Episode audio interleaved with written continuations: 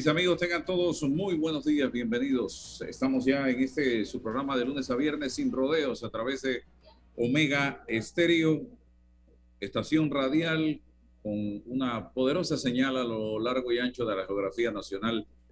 También nos pueden sintonizar a través de las diferentes redes sociales, la plataforma de Instagram Álvaro Alvarado C. Estamos también en TikTok, en Twitter Álvaro Alvarado C, YouTube, en Facebook y en fanpage. Todas estas plataformas retransmitiendo este programa para Panamá y el mundo en este preciso momento. Y hoy, eh, como todos los días, César Ruilova con nosotros. Vamos a tener, César, eh, la grata compañía de don Carlos Guevara Man, eh, quien precisamente recibió su doctorado en Gobierno y Relaciones Internacionales en la prestigiosa Universidad de Notre Dame, Indiana, Estados Unidos. Se ha dedicado al estudio de la política comparada, las relaciones internacionales y la historia. Tiene varias obras, también como artículos de, publicados en el diario La Prensa sobre temas políticos e históricos. Profesor de Ciencias Políticas en la Florida State University, Panamá, donde además dirige la maestría en asuntos internacionales también ha sido profesor en la University of Nevada y la Universidad del Norte de Colombia. El doctor Guevara Man se ha destacado como columnista del diario La Prensa, comentarista sobre temas políticos y consultor de las Naciones Unidas, miembro de la Asociación Educativa Francisco Céspedes, la Escuela de Ciudadanía Alberto Quiroz Guardia, el Comité de Biblioteca y la Tertulia Literaria del Club Unión y otras organizaciones cívicas y culturales. En diciembre del 21 fue elegido presidente de la Sociedad Bolivariana de Panamá y precisamente hoy vamos a dedicar parte de esta conversación con don Carlos Guevara Man para hablar un poco de la trayectoria de la vida del libertador Simón Bolívar. Ustedes se preguntarán por qué. Bueno, de eso vamos a saberlo. ¿Por qué precisamente hoy 7 de abril del año 2022. Bienvenido, eh, don Carlos. Vamos al cambio comercial y regresamos para entrar inmediatamente en detalles. Llegó el pack perfecto de Credit Corp Bank con promociones en préstamos personales, tarjetas y ahorros, del 14 de marzo al 14 de abril, con excelentes tarifas promocionales, bonos en efectivo, membresías gratis y compra de saldo al 0% de interés. Conoce más ingresando a www.creditcorpbank.com. Visítanos y llévate el pack perfecto. Credit Corp Bank cuenta con nosotros. Bueno, me voy a comer con una estrella. Mmm. Espérate, ¿y tu esposa sabe? Claro, ella sabe que la estrella del sabor es American Star. Y por eso en la casa comemos delicioso. American Star, el tasajo, jamón, chorizos y embutidos más suaves, económicos y con el sabor que le gusta a todos. ¡Oh! ¿Me invitas a conocer esa estrella? Busca la estrella roja y azul American Star, la estrella de tu cocina.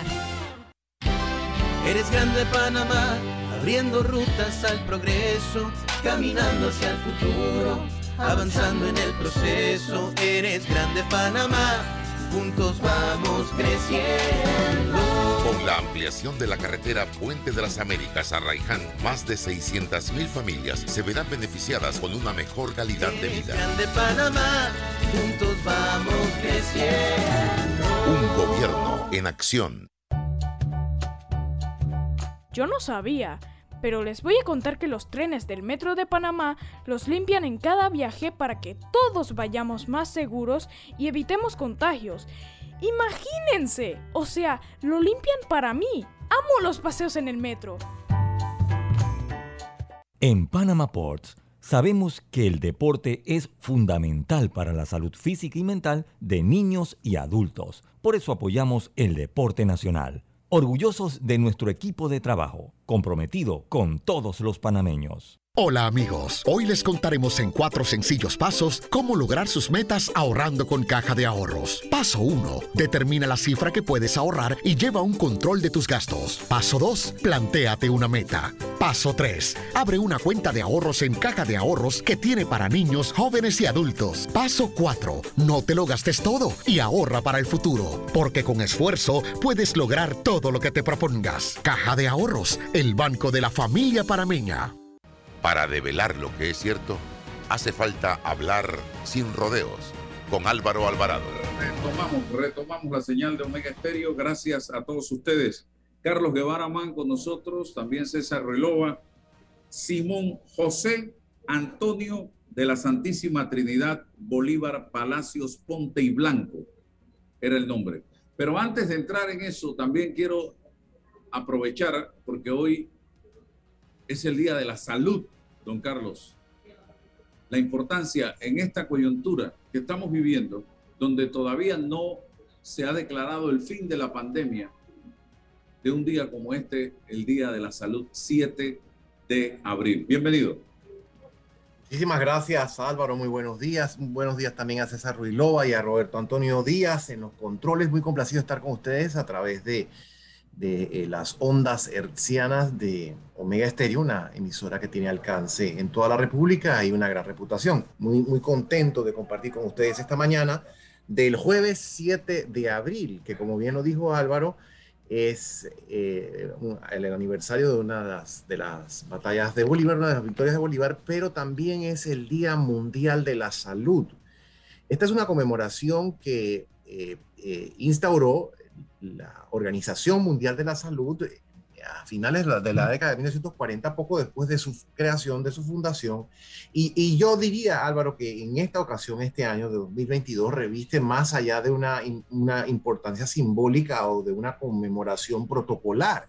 Creo yo que es una ocasión sumamente importante para reflexionar acerca del estado de la salud en el mundo y, por supuesto, en Panamá y no solamente en el marco o en el contexto de la, de la pandemia, como sabemos, ha, sido una, ha tenido impactos eh, eh, eh, muy, muy grandes a la salud.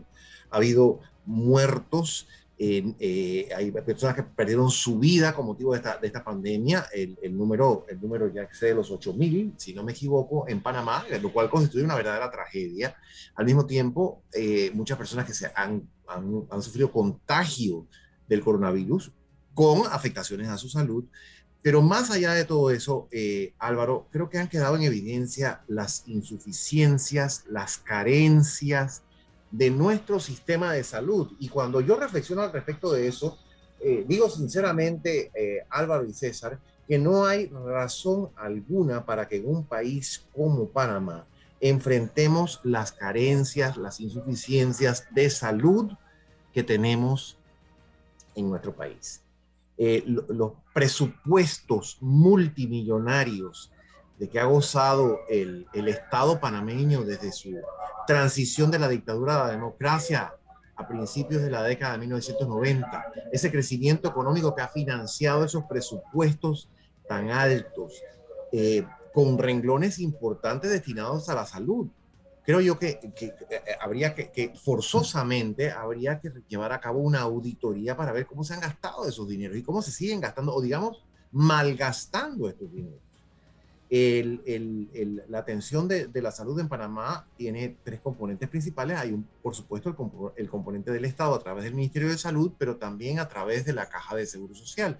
Esos son dos componentes eh, del sistema de salud panameño y por supuesto está el, el servicio o el sector privado de salud.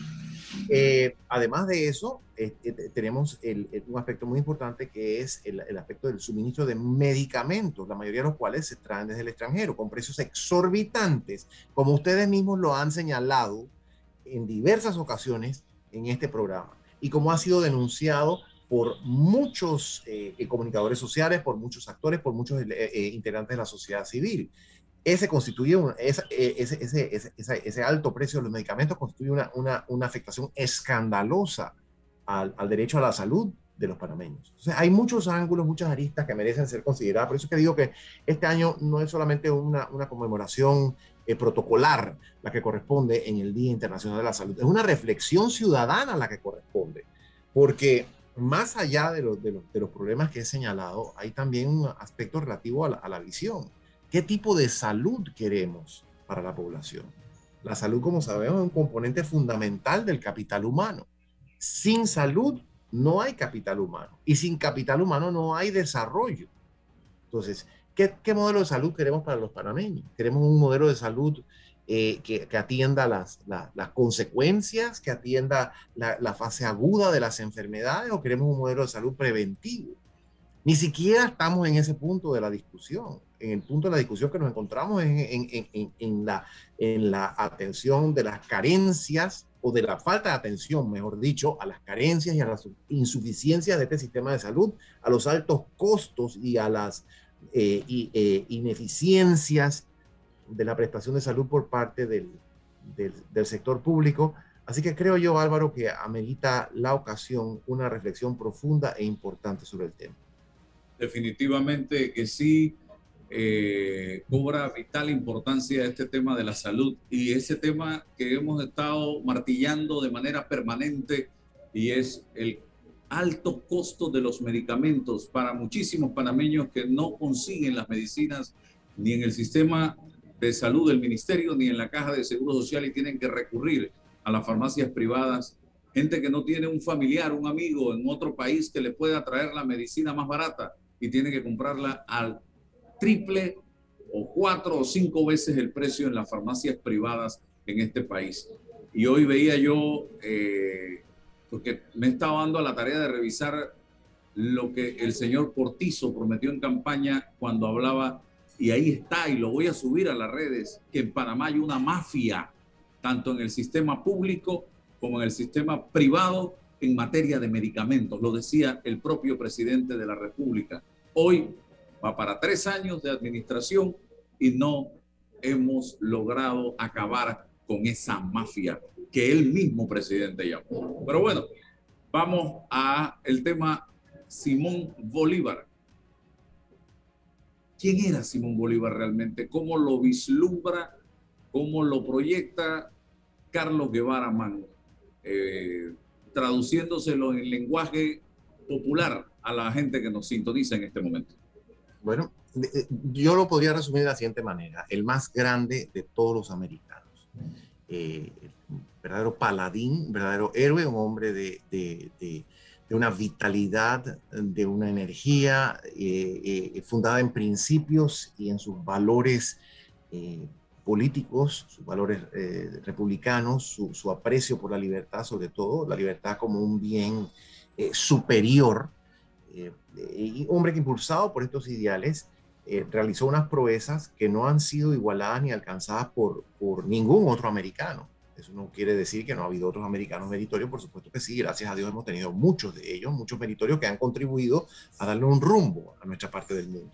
Pero como, Bolívar no ha, habido, no ha habido ningún otro eh, los sacrificios que hizo en aras de esos ideales, sobre todo el ideal de la libertad, eh, Álvaro, que nos pudiese parecer un poco lejano, pero pensemos en un mundo, en, una, en, una, en, una, en unas circunstancias, en una, unas situaciones de ausencia de libertad. Hay algunos de nosotros que vivimos durante eh, la dictadura militar y recordamos aquellos momentos de asfixia, de opresión, de cercenamiento de nuestras libertades. Pensemos que ese era el statu quo eh, eh, imperante en tiempos de la dominación española, porque durante la dictadura militar siempre teníamos la esperanza de que eh, íbamos a salir de ese sistema, eh, que ese era un, un, un, paréntesis que se prolongó durante dos décadas, ciertamente durante mucho tiempo, pero que tendría fin en algún momento.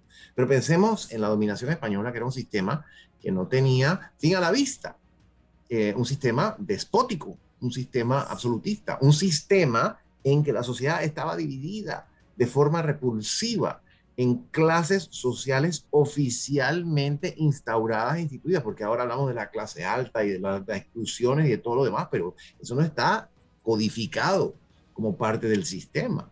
En aquella época había estratificaciones sociales que impedían que el, libre acceso eh, de, de, las personas a ciertas profesiones, a ciertas actividades, Inclusive había restricciones acerca de qué, qué, armas se podían portar, qué vestidos se podían utilizar dependiendo de la clase social a la que se pertenecía. eh, más bien la categoría racial a la que se pertenecía. Recordemos la esclavitud, la odiosa, la oprobiosa, la abominable esclavitud, que fue un sistema que perduró en América durante tres siglos y medio. En nuestro país, la esclavitud no llegó a abolirse hasta 1852. Primero de enero de 1852 fue la fecha en que finalmente se, eh, eh, eh, manumitieron los, esclavos en Colombia, que abarcaban en ese momento a Panamá. En ese momento era la, República de la Nueva Granada. El libertador Simón Bolívar tuvo como su desideratum la abolición de la esclavitud. Entonces, pensemos en, todo aquello. Eh, era un sistema, un sistema verdaderamente despótico, un sistema absolutista, un sistema que no permitía el ejercicio de las potencialidades, el libre ejercicio de las potencialidades del ser humano y que tenía a la sociedad sometida a una, una situación de, de, de, digamos que, de envilecimiento por esa falta de libertad. Bolívar surge de la clase, de una clase pudiente. Bolívar no era una persona de clase baja, de clase popular. Eso fue algo que llama la atención. No, no solamente llama la atención, sino que, que hace, pienso yo, todavía más meritoria su obra, porque perteneciendo al el, grupo, el grupo social al que él pertenecía se, se llamaba coloquialmente el grupo de los mantuanos en, en, en Venezuela, en Caracas. Eh, eh, eh, en, en un paréntesis importante, que fue una pregunta que hizo usted al principio, Álvaro, Bolívar nació en Caracas eh, Caracas, Venezuela, el 24 de julio de 1783, en las postrimerías de la dominación española. Y pertenecía al grupo social de los mantuanos, que era el, grupo, el, término o la, denominación con, con, la que se conocía a los criollos acaudalados de Venezuela que derivaban su fortuna eh, de la posesión de la tierra del, eh, del cultivo de, de, especies eh, que se colocaban en el mercado internacional, como el cacao, como el azúcar, eh, sobre la base de trabajo esclavo. No olvidemos eso. Entonces la familia Bolívar era poseedora de esclavos. Y Bolívar, entre las tantas cosas que hizo, los liberó a todos. Hay una carta muy, muy famosa que tuve yo la, eh, eh, más que famosa diría yo que interesante, que tuve yo la oportunidad de citar en nuestra sesión anterior, tuvimos una sesión el, el, eh, a finales de marzo con motivo del Día Internacional de Recuerdo de las Víctimas de la Esclavitud, y me, di, me, me, me, pareció importante citar esa carta de Bolívar, porque uno de sus sobrinos, heredero de él, heredero de algunos de sus, de, de sus latifundios, que se llamaba Anacleto, Clemente le reclama a Bolívar. Dice, bueno, ¿y qué pasó con los esclavos que venían con este fondo? Entonces Bolívar le contesta, a los esclavos los liberé porque eran míos y me dio, básicamente le dice, y me dio la gana de liberarlos y nadie los va a volver a esclavizar. Entonces, su posición hacia, hacia la esclavitud era muy clara, su posición frente a la libertad y la, una libertad basada en la igualdad. Evidentemente, Álvaro, que, que la igualdad es un, un criterio o una, o, una, digamos, un principio muy difícil de alcanzar en la realidad, porque siempre habrá diferencias educativas, siempre habrá diferencias sociales, siempre habrá diferencias económicas. No, no podemos alcanzar una sociedad en la que la igualdad predomine absolutamente, pues sería un, un sistema totalitario, evidentemente. Siempre habrá diferencias, pero el, la importancia de la igualdad política y la igualdad ante la ley eran elementos fundamentales de la lucha de Bolívar para alcanzar esa libertad, que es lo que permite a los hombres y mujeres desarrollar su potencial. Si no tenemos libertad, no nos podemos desarrollar con todas nuestra, nuestras posibilidades. Entonces, yo, yo creo que sencillamente por ese aporte, y eso es lo que conmemoramos los bolivarianos en esta fecha, en la fecha de hoy, eh, acerca de lo cual hablaremos en, breve, pero esta tarde tenemos una sesión en Panamá Viejo que conmemora precisamente una, una de las jornadas encaminadas a conseguir esa libertad. Y solamente por eso Bolívar merece la, admiración, el aprecio y el agradecimiento de, las actuales generaciones y de las futuras también. Carlos, buenos días. Mm, bienvenido a este programa, a que nos prestigiamos tenerte la mañana de hoy. Álvaro, buenos días y a todos los que nos escuchan. A mí me encanta una cita de, de José Martí sobre Bolívar. José Martí dice, en calma no se puede hablar de aquel que no vivió en ella. De Bolívar se puede hablar con una montaña por tribuna, o entre relámpagos o rayos, o con un manojo de pueblos libres en el puño y la tiranía descabezada a los pies. ¿Vivió Bolívar una vida azarosa, Carlos? No cabe la menor duda. Una vida azarosa, una vida de eh, eh, eh, triunfos extraordinarios, así como intensas desilusiones, pero permítame hacer una, una, acotación referente a Martí y me alegro muchísimo de que haya traído esa cita a colación, porque es otro de los grandes hombres americanos, paladines de la libertad, de la libertad de su patria natal, de Cuba, que por supuesto por supuesto, eh, permaneció sometida a la dominación española hasta finales del siglo XIX, porque eh, eh, Bolívar y los otros patriotas americanos lograron la independencia de la tierra firme por supuesto que Bolívar en, la parte norte de Sudamérica, desde Venezuela hasta Bolivia, eh, San Martín en la parte sur eh, eh, de Argentina y Chile y parte, parte del Perú, Morelos, Hidalgo y otros patriotas en, en México, en Centroamérica, hubo un proceso distinto, un proceso pacífico, pero mal que bien, mal que bien, hacia 1825 ya toda la tierra firme americana estaba liberada de la dominación española. Tierra firme, pero quedaron las islas del Caribe, que eran posesiones españolas, en manos de la corona de Castilla, específicamente Cuba y Puerto Rico. Y el gran adalid de la libertad cubana es José Martí. Y este gran hombre tiene la, la, la interesa, la, nobleza de reconocer esas proezas de Bolívar y de hablar de unos términos tan encomiables como eh, eh, los expresa lo vierte en aquella cita que César ha tenido el tino de traer la colación en esta mañana. Por supuesto, eh, César, que tuvo una, una vida sumamente azarosa.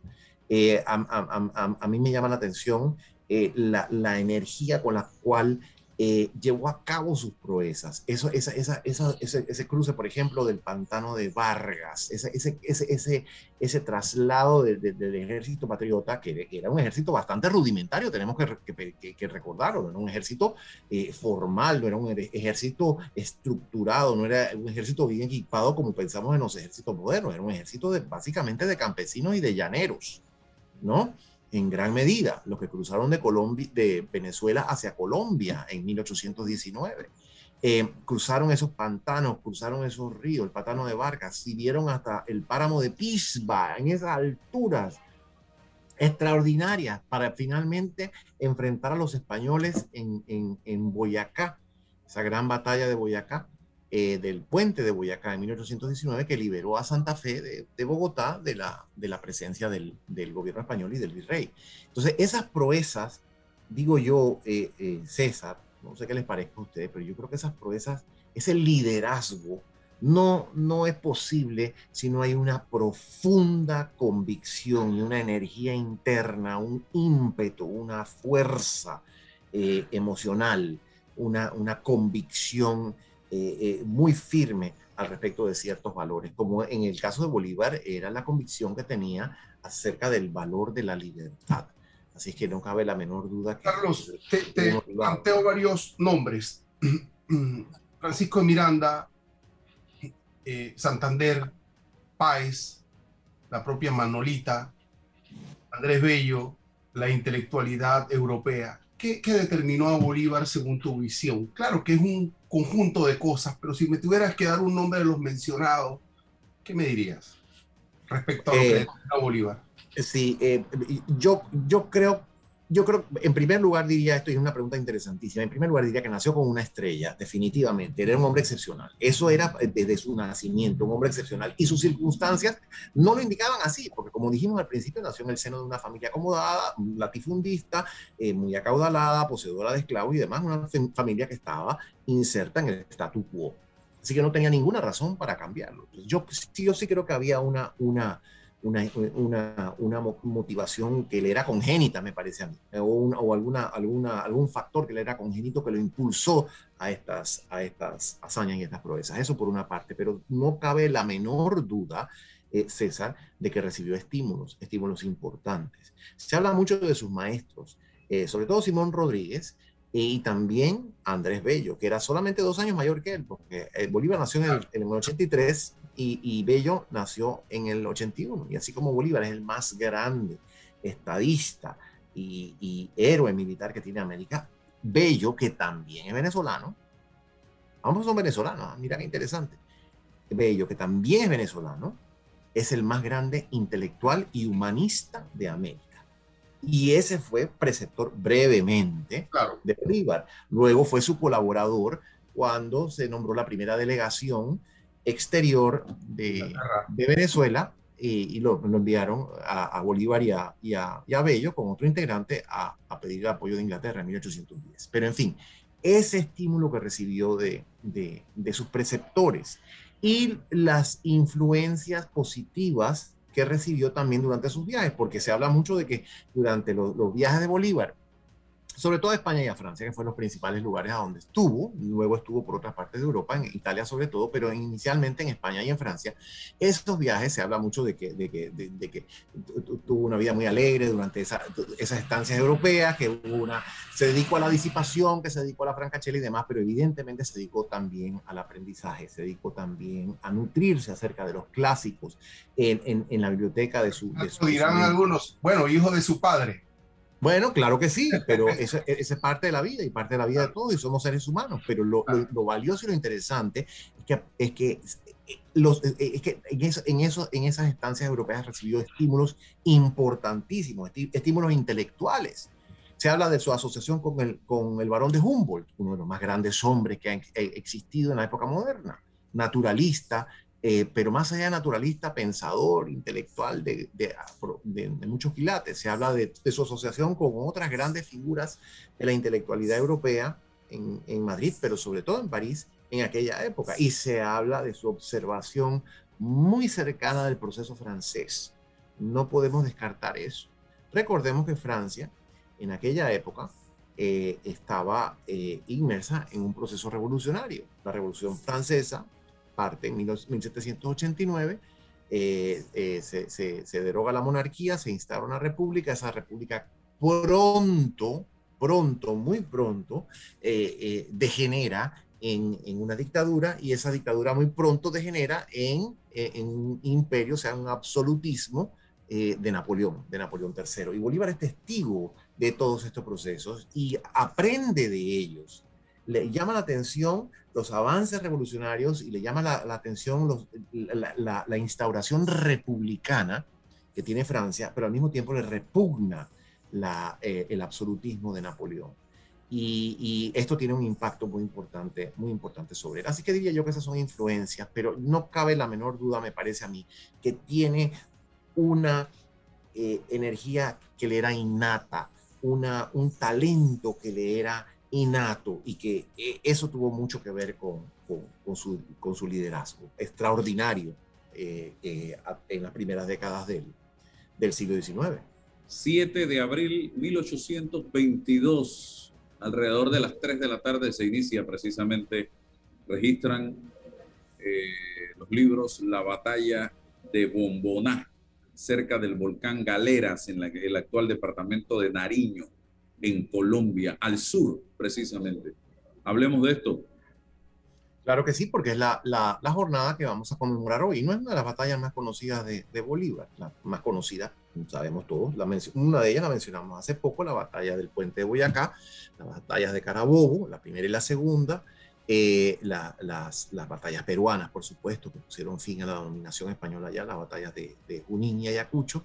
Eh, la de Pichincha, que no fue dirigida por Bolívar, sino por Sucre, pero fue evidentemente eh, inspirada y, y, y eh, ordenada por él.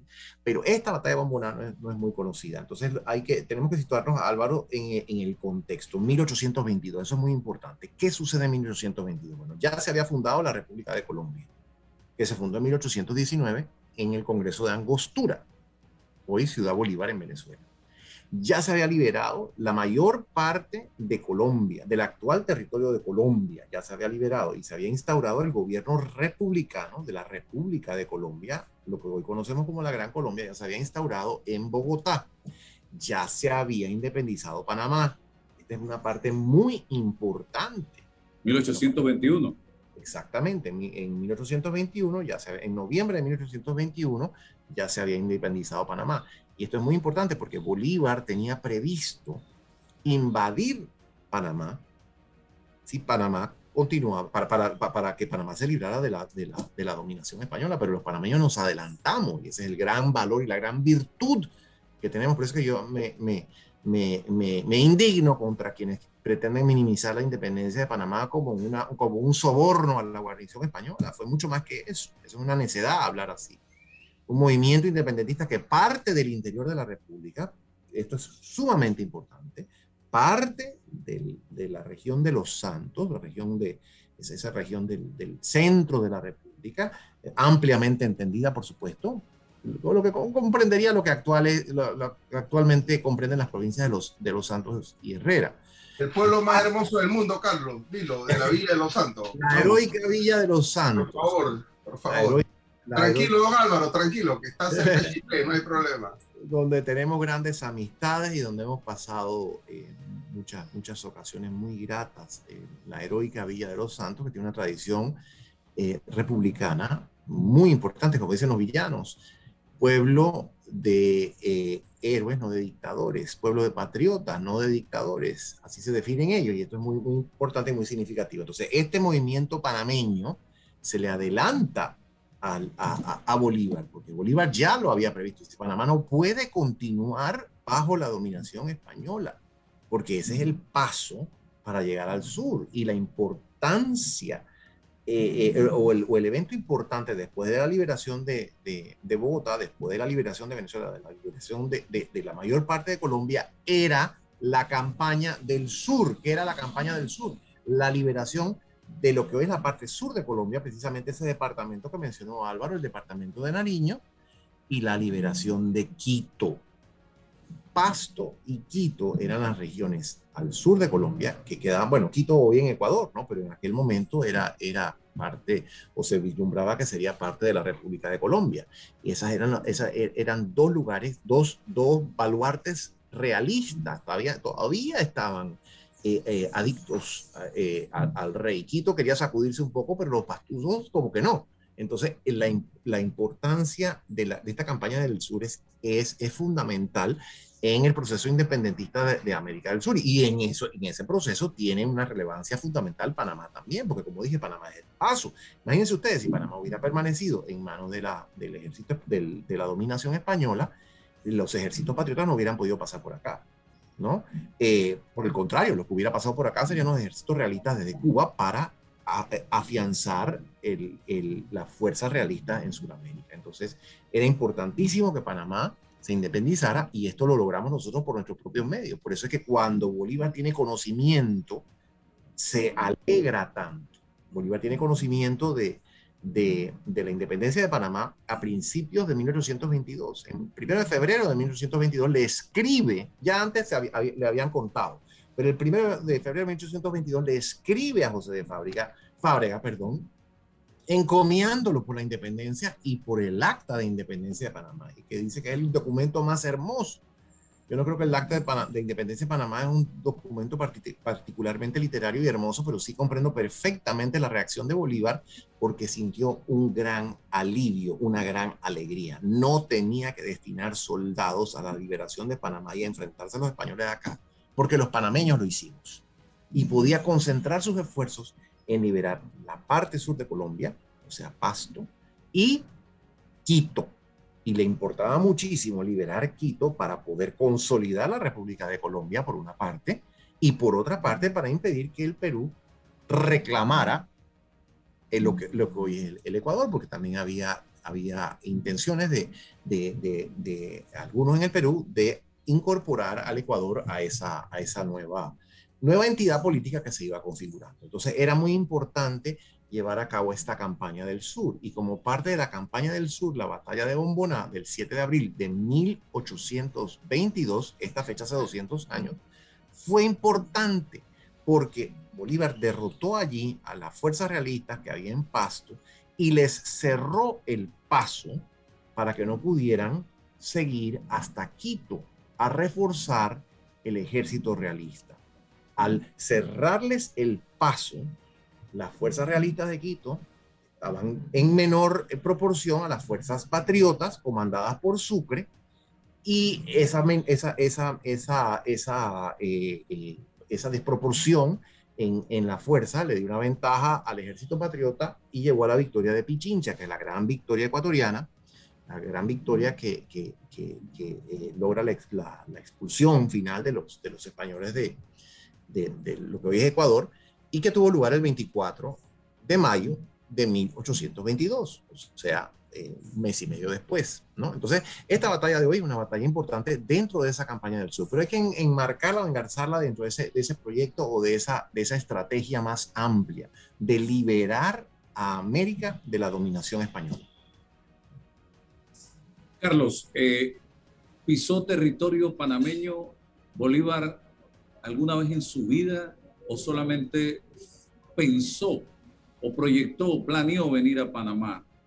La, la, primera pregunta. Y la otra, ese sueño de Bolívar de una América unida, eh, ¿qué faltó para que se lograra? Bien, eh, la, primera respuesta es, muy clara. No, no estuvo en Panamá, nunca estuvo acá. Sin embargo, hay algo que me llama la atención, Álvaro, nunca deja de admirarme y es el criterio y la comprensión tan precisa que tenía Bolívar del valor de Panamá. Y yo creo que esa es una lección para los panameños de hoy, a pesar de que nunca estuvo en Panamá. Bolívar ponderó mucho al Istmo de Panamá, sobre todo en la Carta de Jamaica. Recordemos la Carta de Jamaica de 1815. Hay cuatro menciones de Panamá en la Carta de Jamaica. Y en algún momento dice, bueno, si fuésemos a escoger una capital, el punto lógico sería Panamá. Y eso es lo que siempre citamos. Pero no ponemos atención a lo que dice a continuación. Dice, pero Panamá no puede ser porque Panamá no tiene la entidad o la grandeza que solamente en América tiene México. Y entonces lo, lo, lo, deja un poco difuso, lo deja un poco, un poco abstracto ese pensamiento, pero lo que el lector intuye es que la única ciudad con capacidad de ser capital y de influir sobre el resto del territorio es México en su criterio, pero no puede ser México porque México está muy al norte. Entonces, si queremos un lugar que sea el, la capital, tendría que ser Panamá por su situación geográfica. Sin embargo, Panamá carece de, la, de, esa entidad. Y a pesar de que Bolívar no estuvo acá, tenía conocimiento de, de la geografía. Esto en 1815. En 1815. Bolívar tendría 32 años en 1815.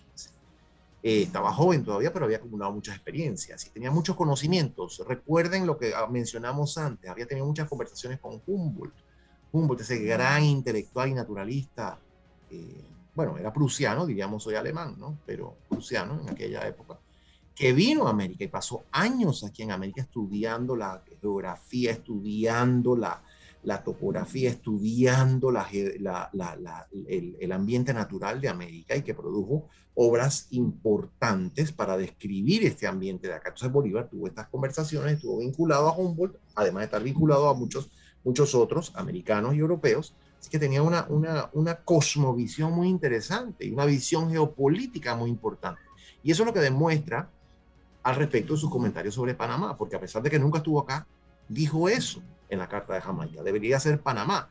Y después dijo que bello sería que el himno de Panamá fuese eh, eh, para, para eh, los americanos lo que Corinto fue para los griegos. O sea, que tenía, tenía la idea de que en Panamá podría maximizarse ese potencial de, comunicación que había y que era evidente para él. Eh, es más, a mí me gusta decirlo, y, les menciono esto siempre a quienes trabajan en la autoridad del canal. El principal precursor del canal de Panamá en el siglo XIX fue el libertador Simón Bolívar, porque siendo, no solamente conceptuó esto que estoy diciendo, la, apertura de, medios de comunicación, de un canal a, a, través de Panamá, del mismo de Panamá, el, por cierto que el doctor Linares, el doctor Julio, eh, Julio E. Linares, eh, eh, quien fue canciller de la República, tiene un artículo interesantísimo, muy recomendable sobre Bolívar y el Canal de Panamá. Entonces, fue el más grande precursor del Canal de Panamá a principios del siglo XIX, el libertador Simón Bolívar, porque además de conceptuar esa, esa, la apertura de un canal, dictó medidas siendo presidente de Colombia para que se explorara la ruta y para inclus, e inclusive e inclusive se otorgaron concesiones. No funcionaron en aquel momento, pero se otorgaron concesiones para iniciar la construcción de ese canal. O sea, entre tantas cosas, porque hablamos de la múltiple, la múltiple personalidad de Bolívar, hablamos de eso. Me preguntaban ustedes que por qué es un gran hombre, por qué es un gran personaje. Dije yo que por, la, por, por, por, por la, su, trabajo en pro de la libertad, pero, pero aquí en lo que acabo de mencionar tenemos otro ejemplo de, de, su importancia para nosotros. Impulsó el canal de Panamá como, como pocos a, a principios del siglo XIX. Entonces, tenía esa, esa, esa, mención de Panamá, esa visión de Panamá ya bastante, bastante, bastante desarrollada en 1815 y posteriormente, en 1824, emite una circular junto con el gran patriota eh, José Faustino Sánchez Carrión, patriota peruano, que era el ministro de Relaciones Exteriores, una circular para invitar a los gobiernos de América a reunirse en Panamá y designó a Panamá también como el sitio del Congreso, el primer Congreso americano, primer Congreso de Estados Americanos, que es la cuna del derecho internacional americano y es... Perdimos conexión, se frició la, se congeló la pantalla de don Carlos Guevara Man. Lástima, vamos a tratar de recuperar la señal. Hablaba de el Congreso Anficciónico que planeó para... Vamos al cambio y regresamos para ver si retomamos la señal. Adelante, Roberto. Dale a tus proyectos calidad con Cemento Chagres, 100% panameño comprometido con el país y su gente. Cemento Chagres es la base del crecimiento ofreciendo calidad en todo el país. Somos el cemento que nos une. Cemento Chagres, un cemento de calidad 100% panameño comprometido con el medio ambiente y las futuras generaciones.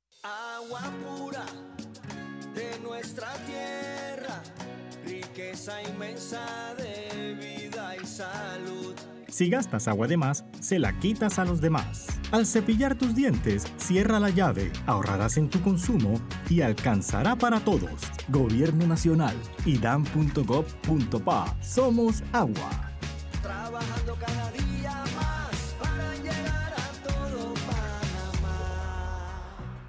Hola amigos, hoy les contaremos en cuatro sencillos pasos cómo lograr sus metas ahorrando con caja de ahorros. Paso 1. Determina la cifra que puedes ahorrar y lleva un control de tus gastos. Paso 2. Plantéate una meta. Paso 3. Abre una cuenta de ahorros en caja de ahorros que tiene para niños, jóvenes y adultos. Paso 4. No te lo gastes todo y ahorra para el futuro, porque con esfuerzo puedes lograr todo lo que te propongas. Caja de ahorros, el banco de la familia parameña. En Panama Ports sabemos que el deporte es fundamental para la salud física y mental de niños y adultos. Por eso apoyamos el deporte nacional. Orgullosos de nuestro equipo de trabajo, comprometido con todos los panameños. Déjate llevar por la frescura del pollo melo, panameño como tú. Déjate llevar por la frescura del pollo melo. Estándares. La calidad es una promesa para llevarte el pollo melo siempre fresco hasta tu mesa. Déjate llevar con la frescura del pollo melo. Por su sabor y calidad lo prefiero. Déjate llevar con la frescura melo. Como es tradicional, se puso en marcha el Plan General de Elecciones Plagel en la República de Panamá. Este plan es un instrumento de planificación, supervisión, control y evaluación del proceso electoral con la implementación del plagel, el Tribunal Electoral se prepara una vez más para cumplir con su mandato constitucional de garantizar la libertad, honradez y eficacia del sufragio popular. Tribunal Electoral, la patria la hacemos contigo. Eres grande Panamá, abriendo rutas al progreso, caminando hacia el futuro, avanzando en el proceso. Eres grande Panamá juntos vamos creciendo. Con la ampliación de la carretera Puente de las Américas a Raiján, más de 600 mil familias se verán beneficiadas con una mejor calidad de vida. De Panamá, juntos vamos creciendo. Un gobierno en acción. Sin rodeo por la cadena nacional simultánea Omega Estéreo, ingresa a panamadigital.gov.pa una vez por acá, sí. Ingresa a panamadigital.go.pa. Solicitud de actualización catastral por venta de inmueble. Tras una venta de inmueble, el propietario puede en línea solicitar la actualización catastral de la propiedad y en caso de ser necesario hacer el pago de impuestos para que estos no se acumulen con el paso del tiempo. Ya lo saben, tramita en panamadigital.gov.pa. Está escuchando El Temple de una voz que habla sin rodeos con Álvaro Alvarado.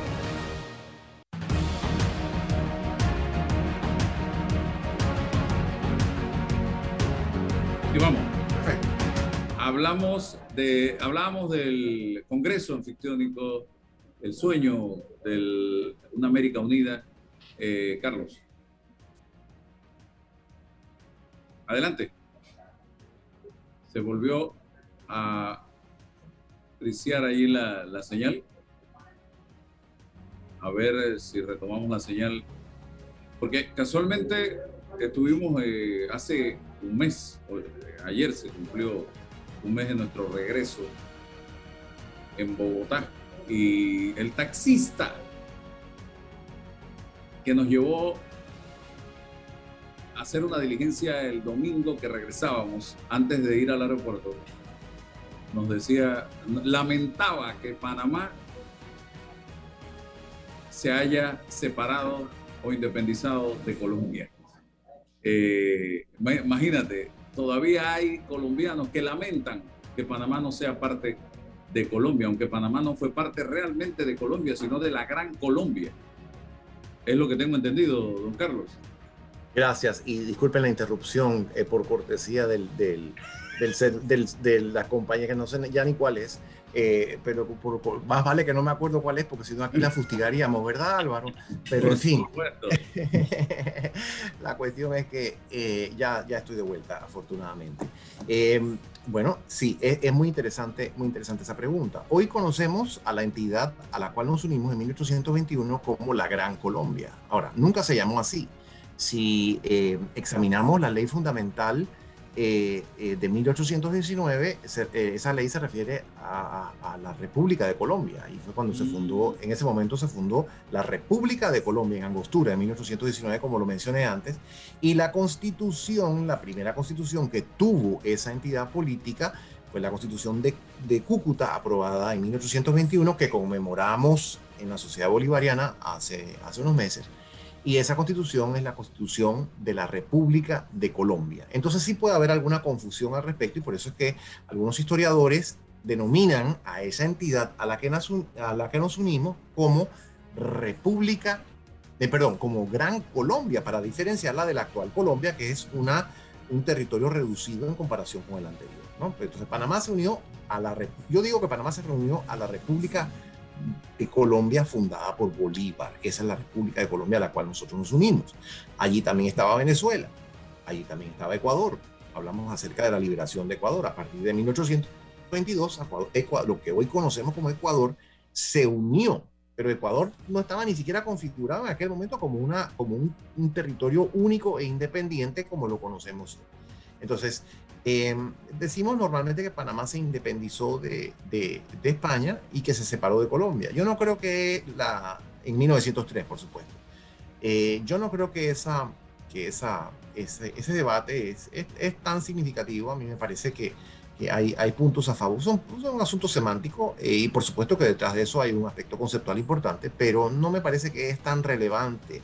Yo creo que lo relevante, Álvaro, es examinar los procesos y nuestra participación. Y eh, definitivamente había en Panamá en 1821 personas que estaban sumamente entusiasmadas, inspiradas y motivadas por el ideal bolivariano de libertad y de gobierno republicano.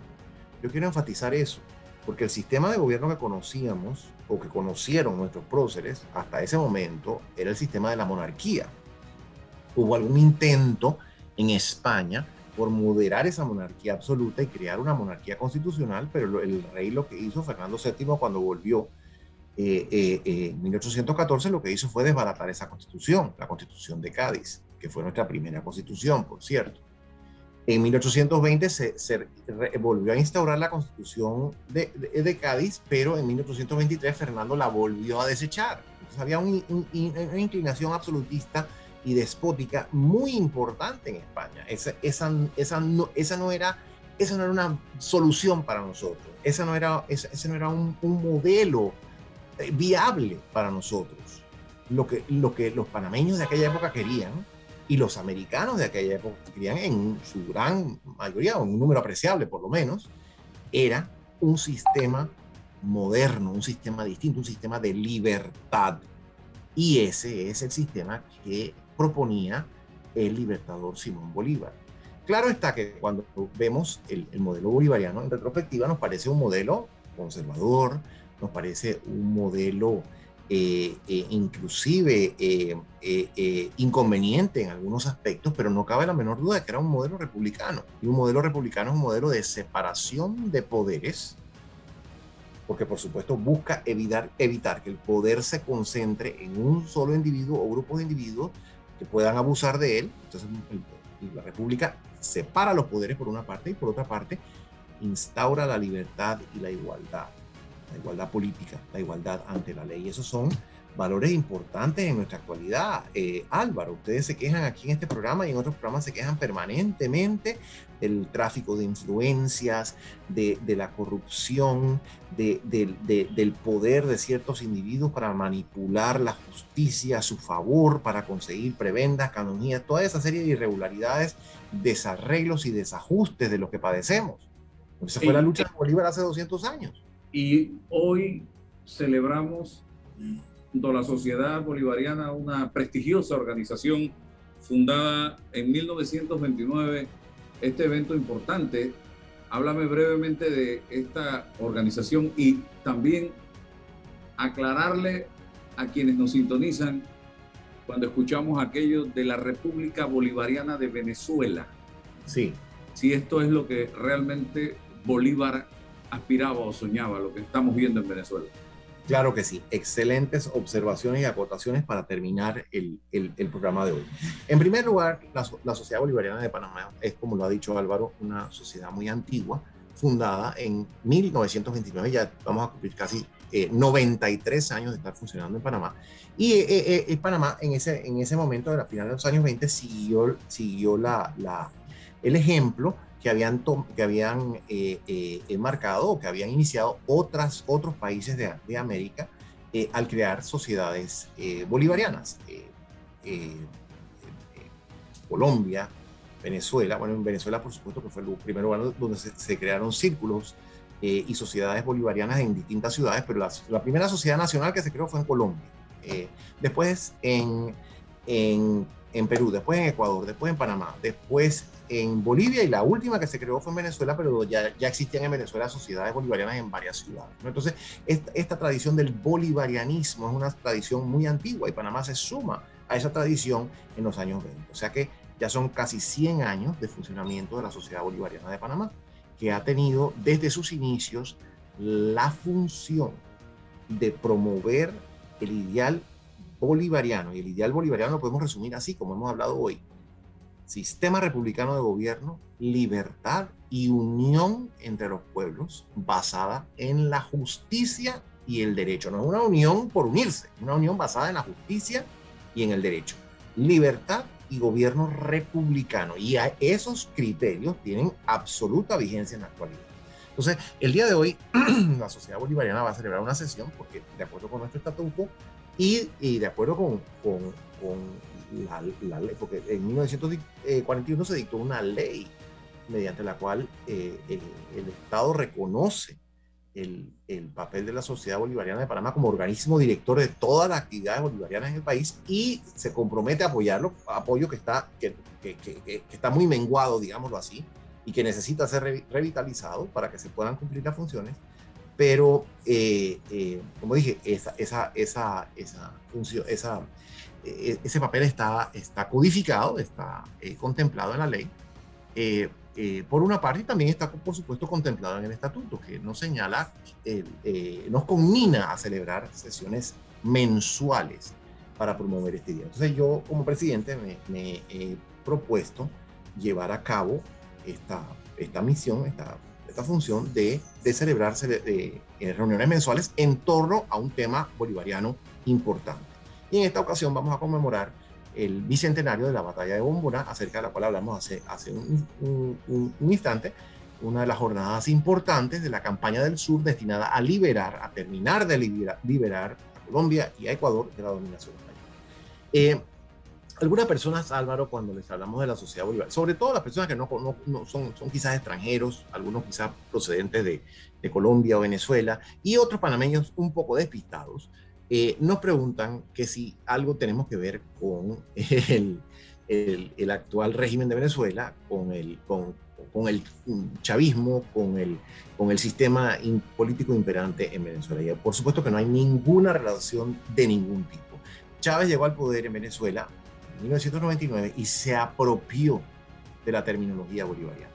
Pero su sistema de gobierno, el sistema de gobierno que él impulsó y en lo que ha degenerado ahora, que es eh, básicamente un, un, narcoestado, porque eso es lo que hay que decir las cosas como son, eh, ese sistema de, gobierno tiene nada que ver con el, el ideal bolivariano. Comencemos por lo que dije antes. El ideal bolivariano es un ideal de gobierno republicano. El gobierno republicano es un gobierno de separación de poderes. Esa es su definición más fundamental, en el cual hay un poder, el, poder está dividido en la rama ejecutiva, la rama legislativa y la rama judicial. Y cada rama es independiente y tiene un funcionamiento aparte de la otra. Eso no existe en Venezuela hoy. Tampoco existe en Panamá, por cierto, pero en Venezuela la situación es mucho más crítica, ¿no? Con una dominación de todos los, o un acaparamiento de todos los poderes de Estado por parte de, una dictadura que tiene fines de, enriquecimiento personal de sus miembros. Ese es el fin de esa dictadura.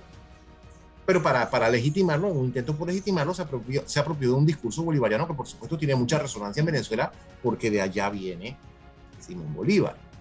los venezolanos están acostumbrados eh, habituados, socializados, educados a apreciar al, al, libertador y a ese legado bolivariano. Entonces, llega Chávez y se apropia de ese, ese discurso, de esa terminología, con fines de impulsar su, su dictadura.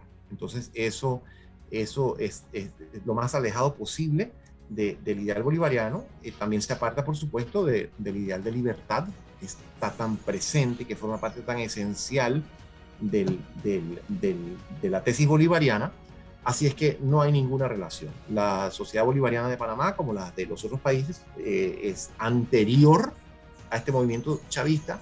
Eh, en algún momento desaparecerá Álvaro, así como desapareció la dictadura de Panamá y así como después de 300 años se derrumbó la dominación española, así también desaparecerá. Pero el ideal bolivariano sí perdurará, porque es un ideal para, eh, eh, eh, concebido para el bienestar de los pueblos. Ese ideal de gobierno republicano, de libertad, de unión entre los pueblos basada en la justicia y en el derecho, ese ideal perdurará por muchos años más. sí, César. Sí, primero poder comprometer a Carlos a una segunda conversación, porque, porque Bolívar es un universo, Bolívar, Bolívar es, es un ser humano que, que pudiésemos abordar esa beta eh, de, su, de, su, vida, no tener hijos, un amante empedernido, eh, un hombre con una vitalidad, como tú dices, de recorrer a caballo distancias extraordinarias. En lo militar, Carlos, un hombre que no tenía específicamente una formación militar eh, de, las... ya pues que se daba, ¿no? O un hombre que no era un militar propiamente tal. Sus estrategias militares, sus decisiones militares y aquel momento en ese proceso de liberación de la guerra a muerte, de la decisión de, de, que, lo, de que los eh, capturados había que, había que asesinarlos. Entonces, un momento difícil. Y, y por supuesto, de la, de la, la, del ámbito político, ¿no? Cuando habla de republicanismo, pero un republicanismo mm, más a lo aristocrático, cuál era la noción de Bolívar sobre la democracia, Em, cuál era el modelo de república en ese momento y en esas circunstancias. Creo que quedan, eh, don Carlos, oportunidades para poder seguir conversando y actualizar y renovar el ideal bolivariano en pleno siglo XXI. Nos hace mucha falta refrescarnos y vivir de esos, esos grandes hombres. Y, don Carlos, una curiosidad histórica o dos curiosidades históricas en un minuto resumiendo. A juicio suyo, Manuelita Sáenz fue la mujer más importante en la vida de Bolívar. Dos, no tuvo hijos Bolívar, no tuvo herederos. Que sepamos, no tuvo hijos, a pesar de que, como lo ha dicho César, tuvo numerosas relaciones y relaciones intensas, tempestuosas, muy ardientes, no cabe la menor duda. Y en cuanto a la, a la, a la primera pregunta de Álvaro, definitivamente que eh, en, la, en la etapa final de su vida fue la mujer más importante desde mil. Precisamente, eh, recuerden ustedes, hablamos de la batalla de Bombota, después de la batalla de Pichincha que libera Ecuador. Cuando Bolívar entra en Quito es cuando conoce a Manuelita en 1822. Y ahí comienza esa relación que dura por el resto de, de, su vida hasta 1830 cuando fallece. Entonces, en esa etapa de su vida, por supuesto que es la, la, la no solo la, la, mujer, sino la persona más importante para Bolívar. Eh, en, eh, yo diría que su primera, que su, que su, que su esposa, que su mujer, porque solamente se casó una vez, eh, María Teresa Rodríguez del Toro, eh, sería, sería la, la, la, mujer más importante de su vida. María Teresa murió trágicamente unos meses después del matrimonio. eso fue una tragedia imborrable lo, lo para Bolívar un impacto espantoso que por cierto, por cierto, entre las influencias más importantes de su vida está, está esa, ¿no? Y como dice César, podemos hablar de todo eso un poquito más, más adelante, pero definitivamente en la última etapa de su vida, Manuelita fue la persona más importante. Bueno, gracias, don Carlos. Y entonces, Muchas gracias a ustedes. Esta tarde, esta tarde a las a las... a las 6 de la tarde en Panamá Viejo los esperamos en la sesión cívica y cultural que llevaremos a cabo para conmemorar el bicentenario y la batalla de Bombona con un hermoso concierto de la Orquesta de Cámara concierto latinoamericano, así que están todos cordialmente invitados, la entrada es gratuita. Muchas gracias Álvaro, muchas gracias César por su amable acogida esta mañana, hemos tenido una conversación verdaderamente, verdaderamente sabrosa a pesar de la, de la interrupción del servicio eléctrico pero ha sido una conversación muy, muy agradable y les agradezco muchísimo esta, esta oportunidad y el espacio. Que se repita esta tertulia que hemos tenido en la mañana de hoy. Gracias. Gracias, muy amables. amigos. Gracias. Hasta luego. La información de un hecho se confirma con fuentes confiables y se contrasta con opiniones expertas. Investigar la verdad objetiva de un hecho necesita credibilidad y total libertad. Con entrevistas que impacten